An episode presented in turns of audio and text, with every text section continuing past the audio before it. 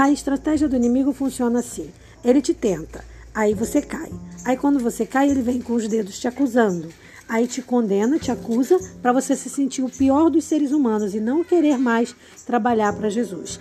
Essa é a estratégia dele. Mas nós temos que cortar esse ciclo. Primeiro, fazendo o que Paulo orienta, fazendo de tudo para não pecar. Mas, como o mesmo Paulo diz, todavia, se alguém pecar, recorra a Cristo. Então, toda vez que você cometer um delito, não se afaste de Deus. Essa é a pior coisa que você pode fazer. Ao contrário, se aproxime ainda mais.